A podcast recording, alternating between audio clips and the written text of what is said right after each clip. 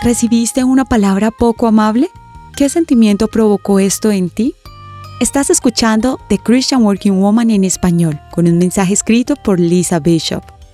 Cuando me han hablado con dureza, me encuentro con un sentimiento de vergüenza y temor, y me enfrento a dudas propias.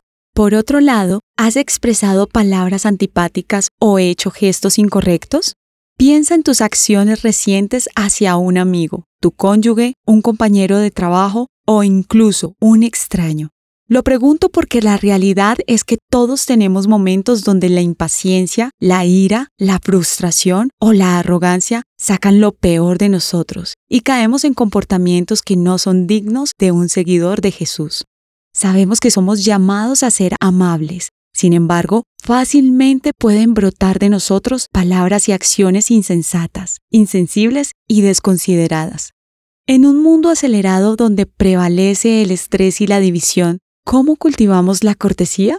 En la Biblia leemos en Efesios 4:31 al 32 la esencia de la amabilidad que dice, líbrense de toda amargura, furia, enojo, palabras ásperas, calumnias y toda clase de mala conducta por el contrario, sean amables unos con otros, sean de buen corazón y perdónense unos a otros, tal como Dios los ha perdonado a ustedes por medio de Cristo. Estos versículos nos recuerdan el llamado que debemos vivir siendo compasivos y perdonadores. La amabilidad es un fruto del Espíritu Santo. Puede ser algo sencillo de palabras, pero en realidad es algo muy profundo. Debemos tratar a otros con empatía y respeto podemos afligir al Espíritu Santo cuando nos tratamos deshonestamente. La palabra griega para afligir significa que causa tristeza, dolor, infelicidad y angustia. Quiere decir que entristecemos a Dios cuando guardamos rencor y nos rehusamos a perdonar o cuando hablamos palabras sueltas que no edifican ni animan. Hace unos días regresaba a casa en un vuelo desde otra ciudad y vi la camiseta de una mujer que decía, hago lo mejor que puedo. No conozco su historia, pero esas palabras me recordaron que nunca sabremos lo que atraviesan las personas, ni con qué están luchando.